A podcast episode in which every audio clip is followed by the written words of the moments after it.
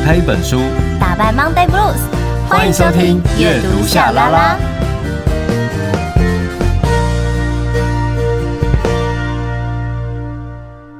欢迎收听阅读夏拉拉，我是夏雨桐，我是陈夏明。我们有 Instagram、Facebook 粉专，记得搜寻阅读夏拉拉，追踪订阅，设定抢先看哦。耶！啊，我最近啊，就是有收到那个，有时候大家会私讯我嘛，然后我有时候有空，我就会看一看。就能够回的，我就会尽量回大家这样子。嗯，然后呢，最近就有一个小朋友，他会问我，他说：“呃，如果我想要当艺人，该怎么做？”哦，可是我很害羞，呵，我不敢在大家面前唱歌。那就是反正类似，就是说我还是我要先怎么样训练？对，你可不可以教我这样子？然后其实后来想一想啊。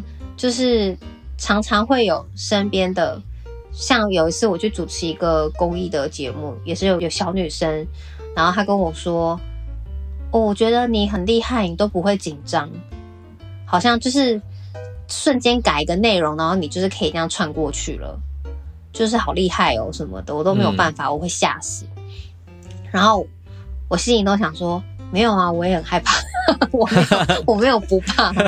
其实我也还是很紧张啊。然后像小朋友，所以小朋友他还跟我说，他要表演，他会很害羞。我也是哎、欸，其实我也是会很害羞哎、欸。嗯，就是，可是我只要想到说这是工作，我就是得要上台了，就是有点已经不管怎样，我都一定要上台了。对，那就是把它做完。然后，尤其是一个表演，比如说你花了很久的时间去练，虽然你很害怕跳错。你可能觉得时间不够，呃，或者是你就是没把握，嗯。可是如果换个方向去想，就是你那么久，你练了那么久，那么辛苦，这么难的一支舞，你现在把它表演好，你用尽全力去表演，不管是好或不好，你都尽力了，你都对得起自己。对啊，我觉得其实这个感受很好，这是第一个。第二个就是你把它表演完了就结束了。就解脱了，你们这样不是更好吗？对，就是这个就很像，你知道之前有玩一个那种，你知道有一个游戏的那种设施，就是要训练什么平衡还胆量的什么，就是你要是爬爬爬爬到一个高点之后，然后踩到一个最圆的一个小小的一个尖端，然后要跳出去拍打那个球，也太难了吧？对，就是有一个要爬，好像会爬到大概四五层楼高。的高度，然后你身上会掉一个那个安全的，还是会有安全措施啊。可是其实你在爬的时候，你还是会怕，因为其实它那个会有风还是什么，它其实那个会那一根会动，你知道吗？就是不是那么好踩。可是我每一次去踩的时候，就有时候游戏就工作没办法，就一定得要玩。然后过程虽然踩上去很难哦，我最久有花了大概六分钟左右。嗯，我觉得我好像没办法再更久，是因为。卡在那边六分钟，其实很酸，然后对啊，我就想说啊，摔死就摔死了啦，算了啦，是这样。的，也太豪迈了吧？对，就是就是，他就一鼓作气硬给他踩上去，就是有时候会突然有一种我累到我不想跟你耗了，我受够了，然后就会一鼓对一鼓作气赶快把它结束，然后你就哎、欸、莫名就完成了，就是这一件事情。嗯但其实我只是想要讲，就是说，有时候我们看起来好像，哎，我们看很多，像比如我看夏明，夏明，你看你你演讲那么多次，演讲老手了，齁，演讲老手。然后，可是如果要我今天一个人就是演讲，我我觉得我会很紧张，哦，就是很没有那个安全感，好，因为不知道好不好，所以就会担心。那我就也要来问问夏明，你已经演讲那么多场了。那每一场准备要上台的时候，你会紧张吗？还是你已经觉得你真的无感了？这样，只要是演讲，我基本上都不会紧张了。但是，呃，真的好厉害哦。但往往都是 Q&A 的时候会稍微要比较呃戒备。啊。因为我遇过太多的状况，是在 Q&A 的时候会有人挑战。那你说挑战你吗？对，就是有时候可能是呃，他会有他的很坚固、固若金汤的想法。对对对，他、嗯、他完全不会放弃他的想法，但是他要质疑你，然后会对你有些批评什么的。嗯，他想要说服你这样子，是不是？对，或者是他会觉得说我可能某些地方讲错了，或者是什么。可是因为那是个人的经验分享嘛，所以每个人绝对不同。所以我，那如果今天那个人在他面前说你就是讲错了，那你通常会怎么回啊？嗯，我会怎么回哦？对啊，就是在那个环境之下。我就会用很优雅的方式，就是对他微笑，说我说的才是正确的，没有啦，就是也其实还好，但就是说在那种状况下，有时候你不知道面对的会是谁嘛，因为大家多半是陌生人，所以他有时候如果他是很挑衅的呢，就是真的就是我，我遇过啊，我都遇过，我遇过，然后我可能就会。很尴尬，但当下我就会冷处理啊。我说这个事情可能现在来回复的话，呃，也没有什么好讲的哈。我可能回去沉淀一下，你可以来看我的脸书，我有想法我会再补充。谢谢，这样。哦，我大概会这样讲，对，或是稍微播一下啊，对，或者是有时候遇到一些比较奇怪的状况，就是他可能会一直追着你，然后要一直。你说是提问吗？或者要投稿啊，或者什么的，oh. 然后会到一些让我有点不舒服的状态。那当然还是，想要你帮他出书，都有。我遇过很多不同状态的，所以我现在就会在呃 Q&A 的阶段，或者是在工作场合当中，突然间有人很强势的。扑向我，因为我个子不高嘛，你知道我就很紧张，所以这种状态我会比较紧张啦。但基本上还好，就是面对陌生状况时的不安，但是可以解决的。懂？哇，那、这样比起来，其实我是很多状态我都很容易紧张。我好像只要是要面对人，我都会很紧张，即便这是我的工作，或是有时候可能就是看不出来啊。还是，但我其实都蛮，我觉得可能跟个性有关吧。是哈、哦，就是我还是比较偏比较焦虑一点的这样的人。我觉得现在要立刻进主题，我们今天的内容是什么呢？心好痛，止不住泪流，我好不安哦，怎么办？沙 啦啦，沙啦啦，沙啦啦。沙啦啦，沙啦啦，沙啦啦。Reading, reading. 沙啦啦，沙啦啦，沙啦啦，沙啦啦。沙啦啦，沙啦啦，沙啦啦，沙啦啦。Reading. 哦，阅读，沙啦啦。哎，我觉得很尬、欸。其实我在唱第一个字之前，内心有不安，是真的蛮不安的。谢谢哦，帮我还那个，就是那个帮我把我的歌词写进去，Thank you。而且我在写这一集脚本的时候，一直在听不安呢、欸。天哪，我就反复 repeat。哎，我这一张是你帮我写的耶。对啊，就是那个介绍宣传的，写超好，也是很棒的感受，很感谢。对啊，骑车都在唱哎、欸，我还有一次停在红灯，夜晚时分，然后想说应该没什么人，然后红灯我就大唱，心好痛，止不住泪流，然 后就隔壁根本就一个人盯着我。那你唱什么？哦、我好想，我好想要有机会可以，就是可能在就是路上，可能可以跟你巧遇，然后我就会在旁边一直偷偷观察你。好想要录下来你在那边很陶醉唱歌的样子。可以，可以，可以，有机会，有机会。好，我们这次讨论的主题呢，没错，就是不安。哦，对。那我觉得不安呢、啊，在每一个阶段。想象定义的不安，我会觉得好像真的会不太一样诶、欸，因为毕竟不安它是一个呃很抽象哦，我觉得它就是一种感受，很像一缕青烟，就是雾雾的 一缕青烟，我是又用错词了吗？就是只是想说怎么会逼你的这样，好，继续说，继续说，对不起，不是因为我的意思说就是。不安，它是一个，我觉得很是一种氛围跟感受，就它不是一个很实质会掐着你脖子，就是那种很冲击力道的。可是它就是会很像，嗯、我就说很像烟，是因为就它可以就是在你的器官身体里面哪有空间，你都可以就会都看得到它，它也都钻得进去。对，就因为它就像烟这样子，什么都穿得过，所以就会觉得不安这种感受是蛮，我觉得蛮不舒服的啦。嗯，哦，就很像很像有一个有一个石头压在胸口的那种感觉。对，对。你当我脑袋一直在想一件事，我就讲出来，你一定会生气的。怎样？什么事？你跟我说。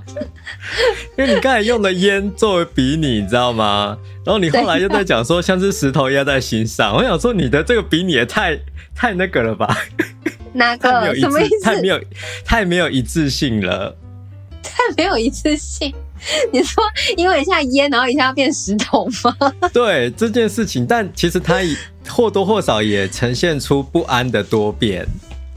对啊，因为他就是你也是个天才，对对对。我觉得你很爱拐着弯在那边给我，真的是很奇怪。但的确是因为他难以捉摸嘛。对啊，就但是不安的时候应该怎么做呢？然后我们应该怎么去看待不安这个感受呢？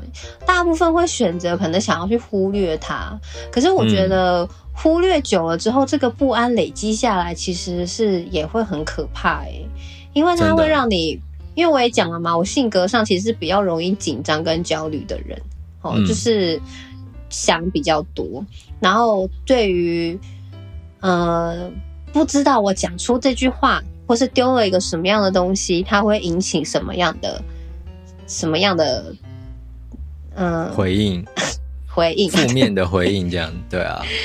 也有可能会有好的，可是我我觉得人很奇怪，往往都会先去往不好的地方去想，那想到就会很不安哈，然后就会想要唱心好痛止不住那种。对，所以说实在不安有不安的这样的感受的时候，应该要怎么办？我觉得其实很难呢，因为就是不太能怎么办，因为要么就是你要去解决。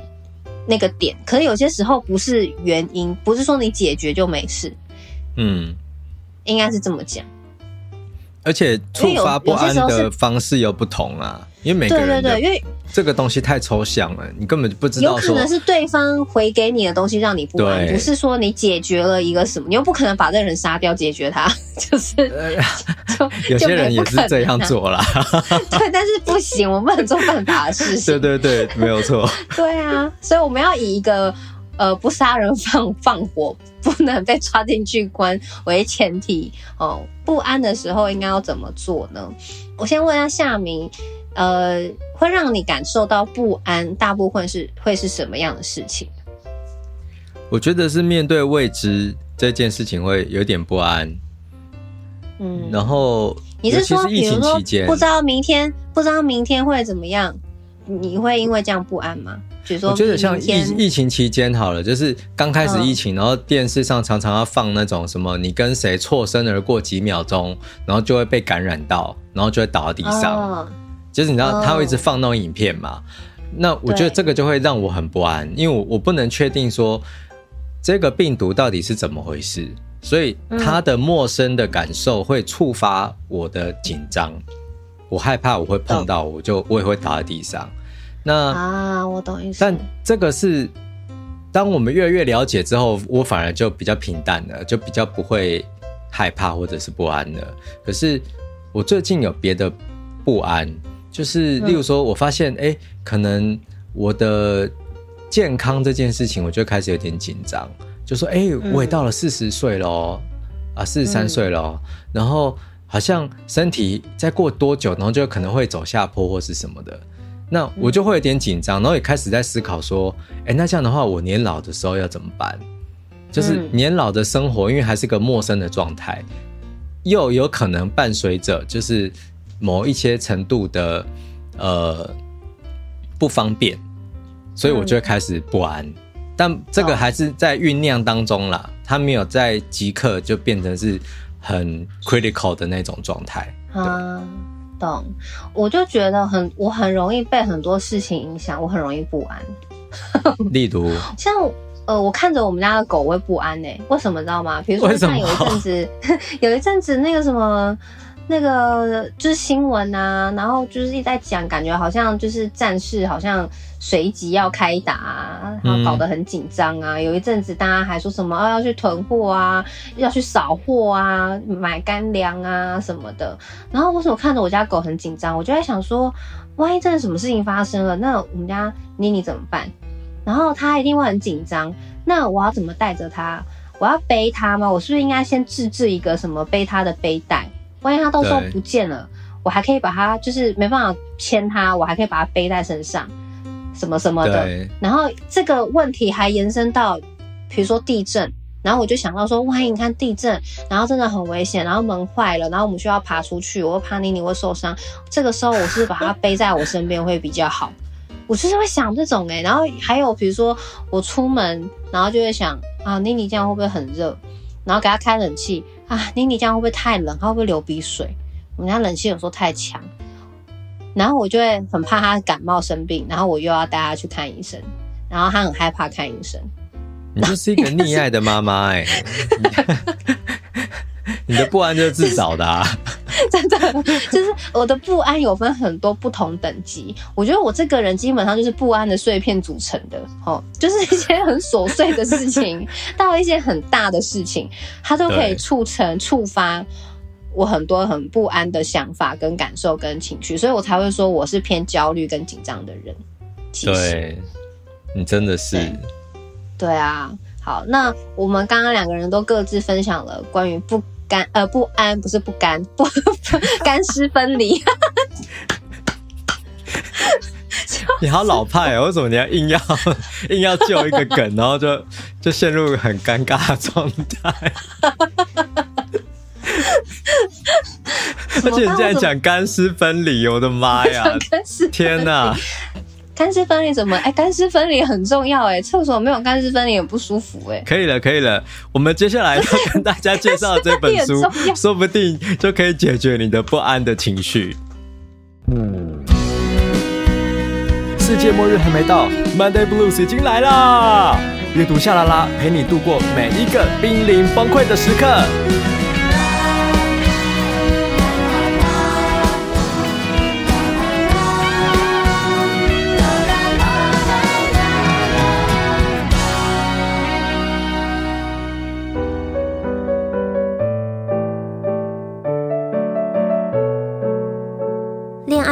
人是不会嫉妒的，想象时都是对方爱着自己的样子，甚至自己是否被爱也并非必要，因为自己爱着对方是最重要的，对方是否爱自己并不构成问题。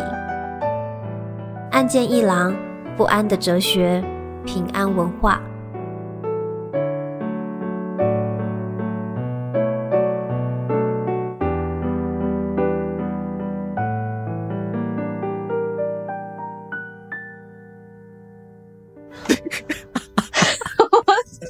直接打断你，不要再干湿分离了。好来，对，不要再干湿分离。我觉得就是，但是刚刚瞬间让我觉得真的是很不安。我怎么会变成这个样子？针对自己哦，我又开始不安了。我这次要跟大家分享的这本书叫做《不安的哲学》，然后呢，它是呃有这位日本作家，他叫做岸见一郎所写的。嗯然后我觉得他的不安呢，诶，就是也很符合现在的这个大疫年代，因为大家刚刚其实下面也有提到，比如说疫情啊，对？生病啊，所以其实在里头的不安呢，它有分很多不同的领域、不同的阶层，比如说像刚刚提到的疫情，好，生病的不安。或者是死亡的不安、失业的不安，哈，因为有疫情嘛，然后所以可能工作我们就失业了，好，或者是工作很不稳定，工作的不安，还有战争的不安等等的。那针对这个不安，它到底是什么，以及我们要如何去化解不安这件事情？好，那化解它又可以获得什么样的感受吗？好，真的可以变得更勇敢吗？我觉得可能每个人的课题很不同啦，但是我觉得这本书最主要是要让大家可以放下，放下其实就不会再逃避了。我觉得应该是这么讲。嗯，那这本书我觉得还读起来还蛮蛮舒服的。嗯，哦，因为我觉得其实讲不安是一件蛮哲学的，真的是蛮哲学的事情。因为我讲它不是一个很具体的事件，它可以是琐碎的生活事件编织而成的，编织一个很大的不安等等的。哦，那怎么去看待它？不安是什么样子？它就是有很多各样的面目。所以在这一本书，它的目录其实我也还蛮喜欢的，就是它的分配啦，就是从。不安是什么？怎么去定义它？他会跟着大家来讨论，然后再从呃，比如说人际关系啊、工作啊，到最后一章，他讲的是怎么样去摆脱不安。哦，我蛮喜欢的。嗯、那其实，在书里头，他也引用了蛮多，像是呃，他也引用了有一位叫做三木清，他在日本的呃明治大正昭和时期是这个是哲学家。好，对，所以在书中呢，他其实也有很多都有引用了，就是三木清三木他所说的一些字句，这样子。对，好，那从这本书一开始呢，好，就是向大家来讨论，就是什么叫做不安哦，哦，所以在前面他会讲说，人生真的不知道下个瞬间会有什么事情发生，一想到这里，不安就开始扩散，但正因为。呃，未来是不确定的，我们才能继续拥抱梦想，成为生命中的梦想家。如果我们把对未知的不安视作漂泊中人生的一种情感，那相较于一成不变的不安，这份对于未知的不安更能为我们的人生带来意义。嗯嗯呃，就跟夏明刚刚说的一样，就是否未来未知不晓得。的事情有时候会感到没有安全感嘛，就会不安这样子。可是也的确，如果没有不安这样的一个感受，就是我们不会知道说我们自己心里面渴求跟想要的目标会是什么。的确，它有点像是一个计算的度量衡，哦、就透过不安，嗯、如果你真的去面对它，你会发现到哦，原来它反映了我们各自的内心的弱点。那可能是跟外貌有关，嗯、可能跟呃温饱有关，但往往这些都会连到死亡这件事。所以他在这个书里面，他就谈到很多呃关于面对死亡的焦虑这件事情。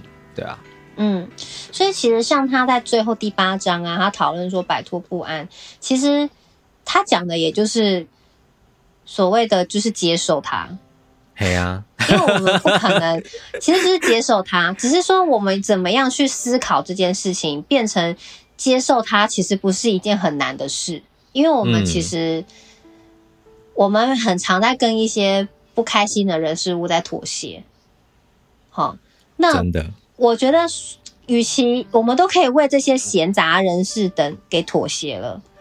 针对自己内心的那一份不安，你为什么没有办法去包容它，去接受它，然后去，嗯、就是我有这份不安，可是就是因为有这个不安，我更要去奋力一搏，嗯，带着这样子的一个感受，哦，所以我觉得在一开始看这本书的时候，的确会有对啊，就是这样啊，可是很难呢，不可能，就是你会一直想要跟这本书对话，它有一点点像在跟你对话思辨的感觉。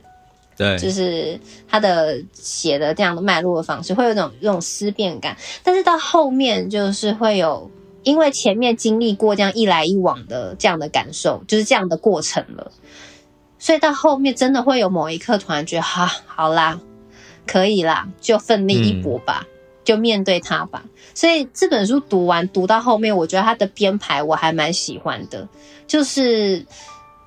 其实有时候不是要一个什么样的结果跟一个什么样的公式去解开一些你觉得没有办法去解开的一些就未知的答案还是什么的，嗯、但好像换一个转一个念想，瞬间好像就放下，其实没有那么糟，也没那么可怕，不安就不安呢、啊，这样。所以他不是摆烂哦，不是摆烂的心情哦，我怕我讲人家觉得好像我摆烂，不是摆烂哦，是真的好好的。把它放下，这样子不那么怕。这其实这本书它，它呃，虽然说作者他有很多的哲学相关的研究，但实际上他的定义上，我会说它是一个呃很有趣的励志书哦。那励志书其实最重要的就是要带给读者呃面对明天的勇气吧。好，嗯、所以说彤彤刚才说就是它厉害的地方在于它的目录哈，它的顺序，它把不安慢慢的定型出来，它带着你，然后跟你聊不安，好，可能不安是什么啊？哦，然后在什么情况会有怎样的不同的不安啊？然后怎样慢慢的对应出来，帮你把它的轮廓都画出来了。那最后就是说，那我们来怎么解决它？所以你好像也跟着他的文字去把所谓的不安的情绪好都画下来。那对，当然最后你要决定怎么做，那是你的事。好，可是，在思考在阅读的过程当中，你好像已经把某一些焦虑放下来了。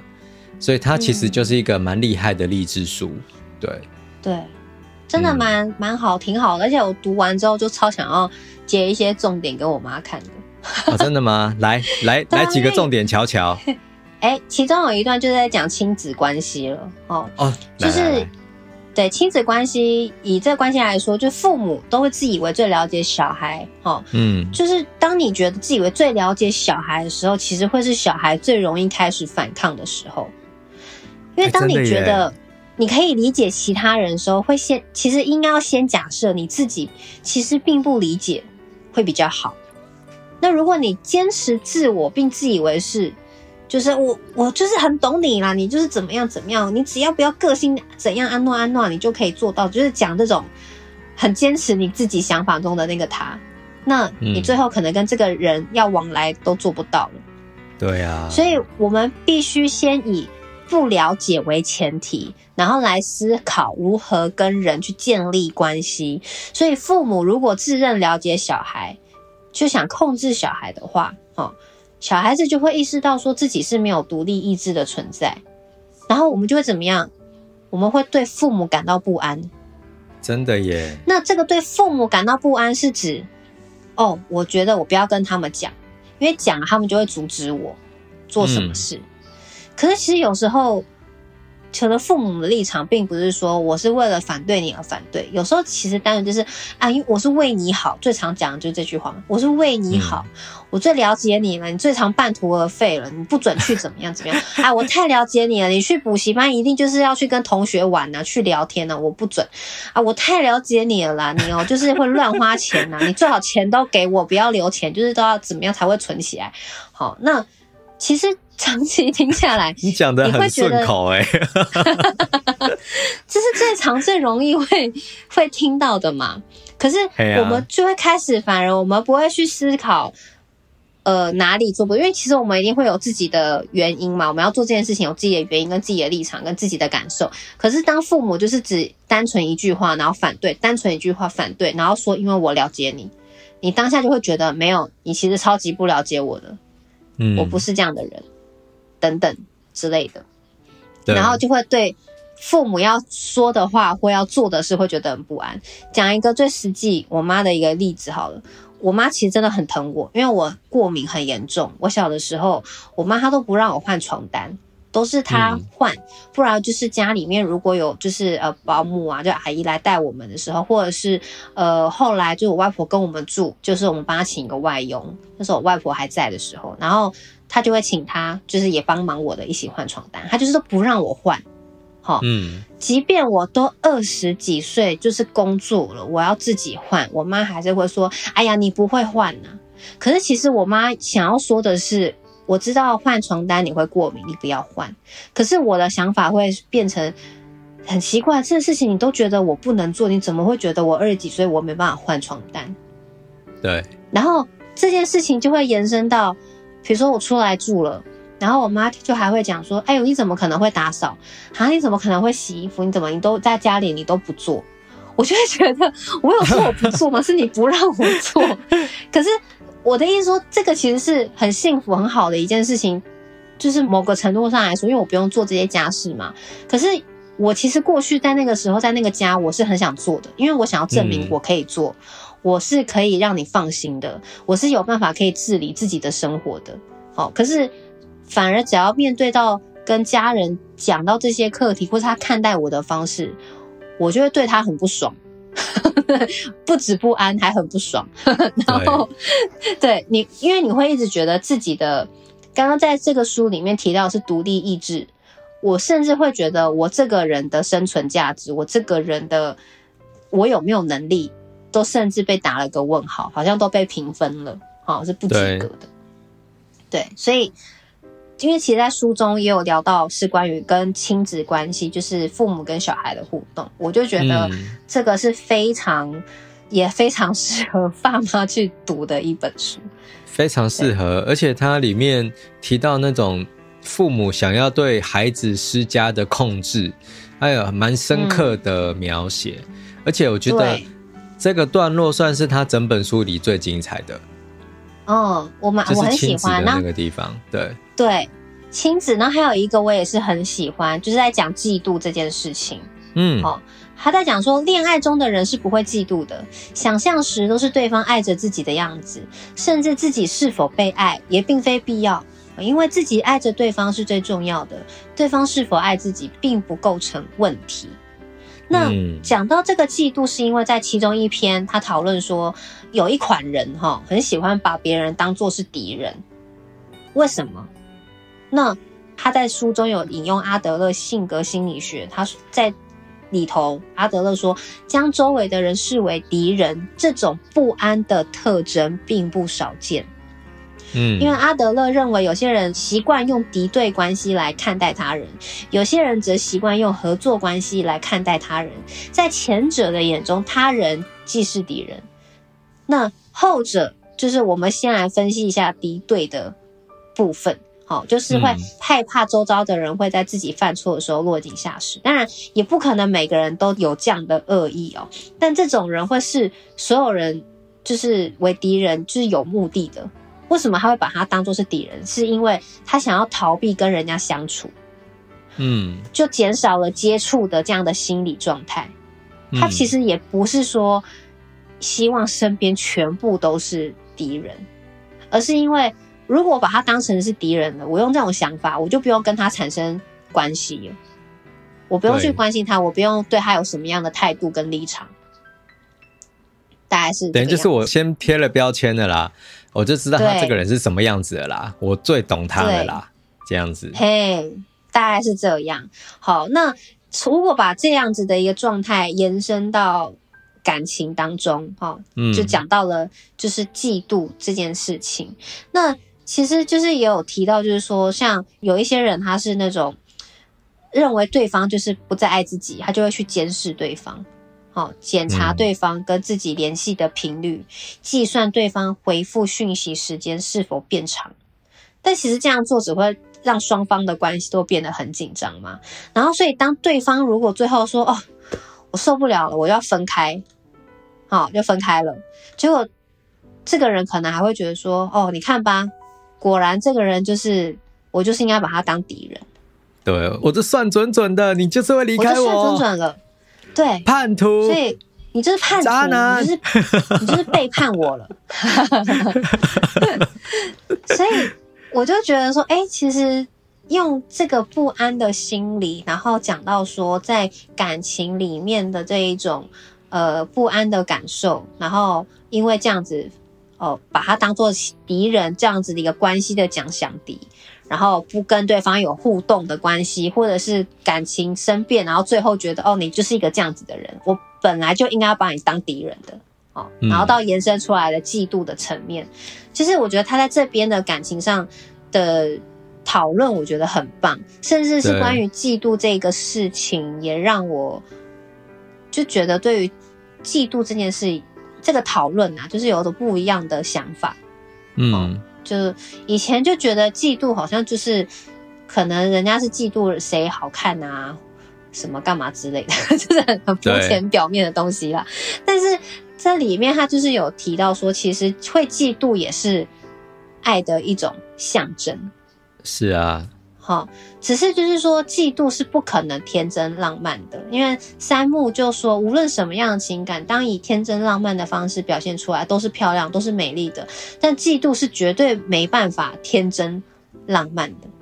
嗯，所以嫉妒是因为混入了某种程度的爱，然后你会发挥你的想象力。如果没有爱，就不会产生嫉妒。但是呢，爱情跟嫉妒是两回事哦，不能混为一谈。我们遇到太多的人都是，我会这样做是因为我很爱你，我会这样吃醋什么是因为我很在乎你，我怕我不够好，所以你喜欢喜欢别人，因为他条件比我好，我会嫉妒什么的。好，感觉好像是因为很爱，可是在这边其实他讲的是两件事。但我们嗯，平时在日常哈讨论到爱，讨论到嫉妒，感觉他们好像是一起的。对。所以其实是完全不同的，对，其实是完全不同的。所以我觉得在这一篇讨论爱情的关系，我也觉得学到了一些蛮棒的一些想法。嗯、好，在这边也分享给大家。那再我们来听听夏明来分享这一本《不安的哲学》。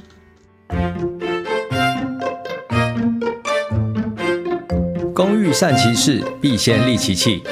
做坏事之前，阅读夏拉拉提醒您。记得先读完《六法全书》哦。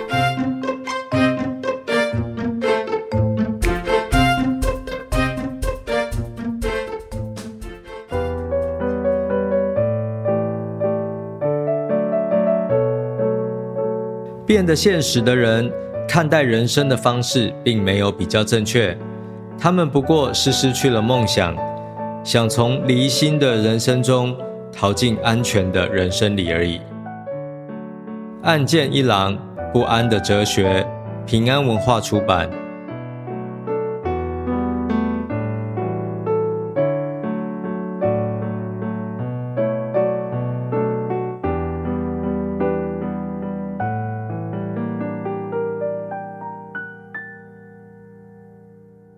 我在读这本书的时候，就觉得。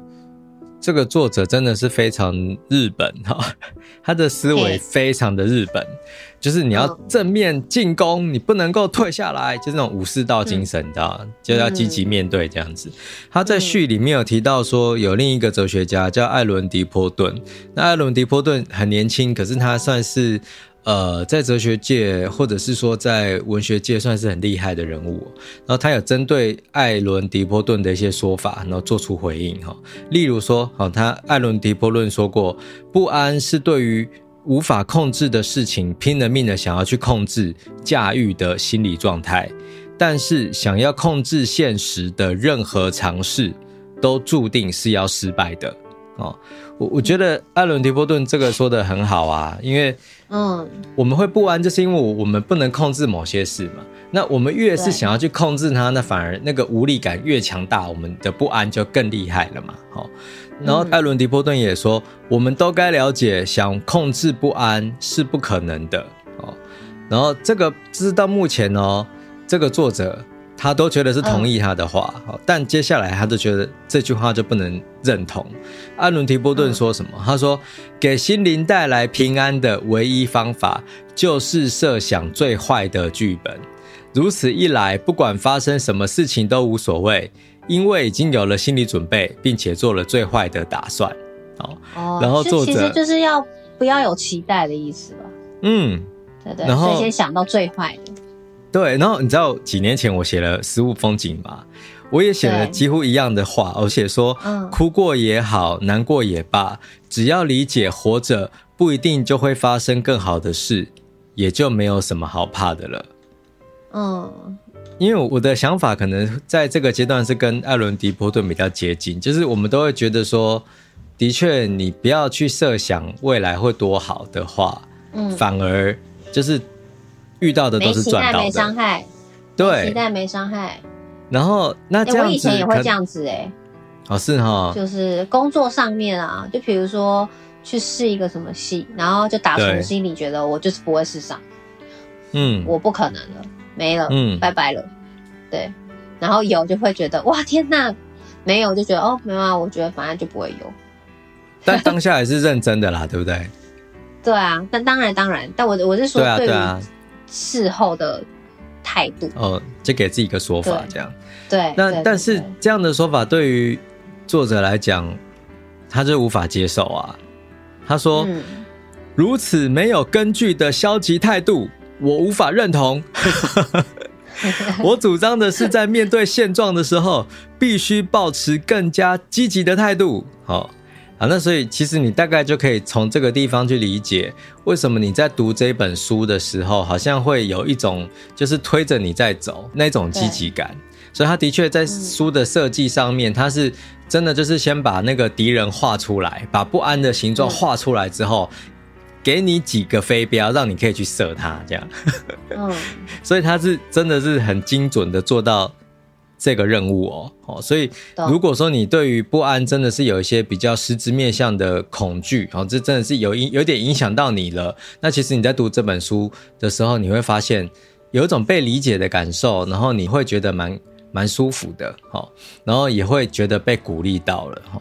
那在这个书里面，除了我觉得，呃，亲子的那个段落是真的非常好，哈之外，有另一个段落我觉得很也很值得推荐，就是他到最后面提到说，有一个概念叫做离心生活，哦，哦我也很喜欢这个，对这个东西我觉得很棒，很棒，嗯，因为他说离心的话就是要偏离，好中心。的意思，对，对，那所谓的中心是什么？中心就是大家都说要这样做，哦，那个就是中庸之道，所以我们要往中间走，不要太偏，好，才是安全的，你才不会受伤害。可是当大家每个人都往中间走的时候，你会发现那个中间的道路并不适合我，毕竟每个人的个性不一样嘛，哦，那大家认定的美好的事，可能对我来说。无感，哦，甚至我可能会觉得很痛苦，所以说，呃，他引用的那一位这个哲学家山木先生就说，离心是人生的特征，好，然后就是我们人其实就是会有自己想要走的路啦，就是自己舒服的状态，可是大家都说你要到中庸去，你就是会绑手绑脚，很不快乐，好，那也因为这样子啊，他就继续提到说。有些人呢认为说，年轻人一旦成功就立刻选择退休，这样的人生实在太可惜了。但实际上，这一些人是羡慕年轻人可以随心所欲的离开，因为他们根本无法逃脱常识的束缚，没有勇气这样生活。嗯、对，所以我说对啊，的确是这样啊。然后他还有继续在讲到说这种。有时候，所谓的过来人的经验这件事情，哦，他说，嗯，呃，有一些人呢，他自己不敢过离心的生活，所以当他们看见别人可以这样过的时候，就会想方设法去阻止对方实现，去浇人家冷水，哦，嗯，然后说，随着年纪渐长，哈，以前的这些会做梦的梦想家，也会变得现实哦。不知道从何时开始，也会想要去阻止其他想追求离心生活的人。变得现实的人看待人生的方式并没有比较正确，他们不过是失去了梦想，想从离心的生活当中逃进安全的人生里而已。然后我就觉得，对，而且这就是我，我以前有一阵子就是有人会问我说，要怎么样才可以进出版业？那我都会说，嗯、你不要进出版业啦，不要进出版业这样子。但我后来想想，我干嘛去去阻止人家做他们想做的事啊？真的，我也会这样哎、欸。我们之前讨论过这件事啊，就是后来我们现在不是都会鼓励大家要去做自己开心的事？没错、啊，尤其现在更觉得人生就是真的很快。对，如果那件事情是你确定你做了会开心的，你开心就好啦。我觉得真的也不需要有没有人要支持你。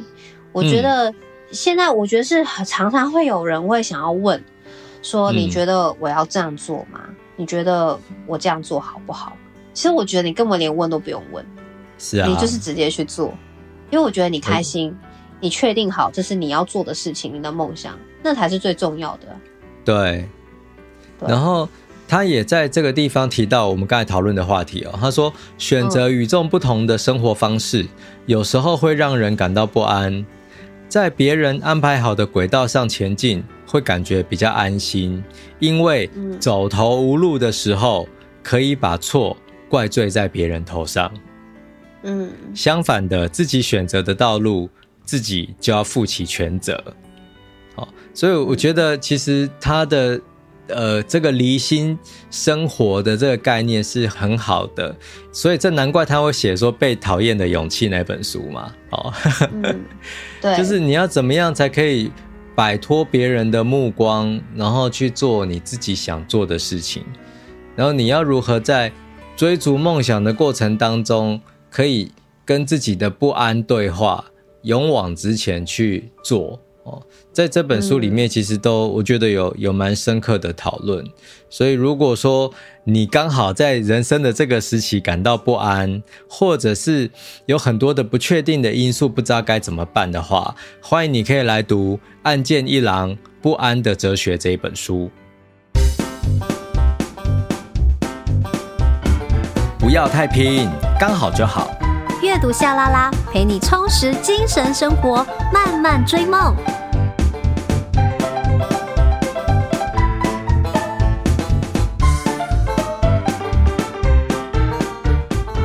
现在收听的是阅读夏拉拉，每隔周一早上八点定时更新，我们会陪你一起阅读，打败 Monday Blues。其实我刚刚在听，就是夏明在讨论离心这件事情啊，我就突然想到一个，就是我们在网络啊，有时候我们会突然的，哎，好喜欢这个人的生活风格哦，好喜欢这样的人的生活态度，或者他的排版啊、颜色什么都跟别人很不一样，哇，就是这样风格我好喜欢。但其实想想，有没有可能那个人也是这样在离心的去做自己属于自己的个性，他自己喜欢的，嗯、然后我们因为他这样子看到这个鲜明的个性。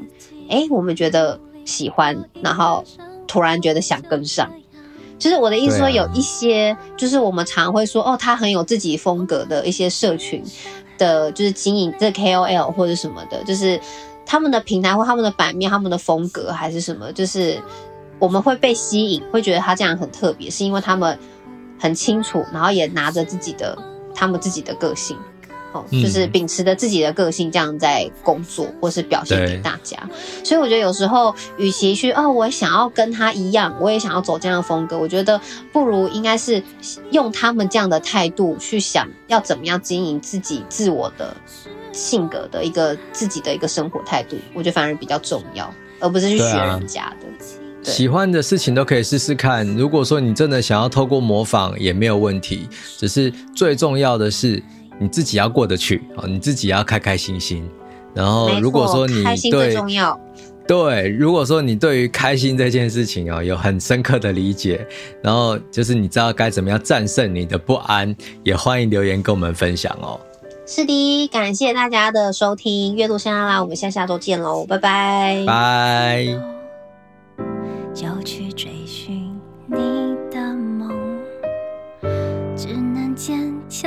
回忆走过，不用再相互折磨。这感情让我心碎，心碎失了神，还要微笑给祝福，你就走吧。我在你身后，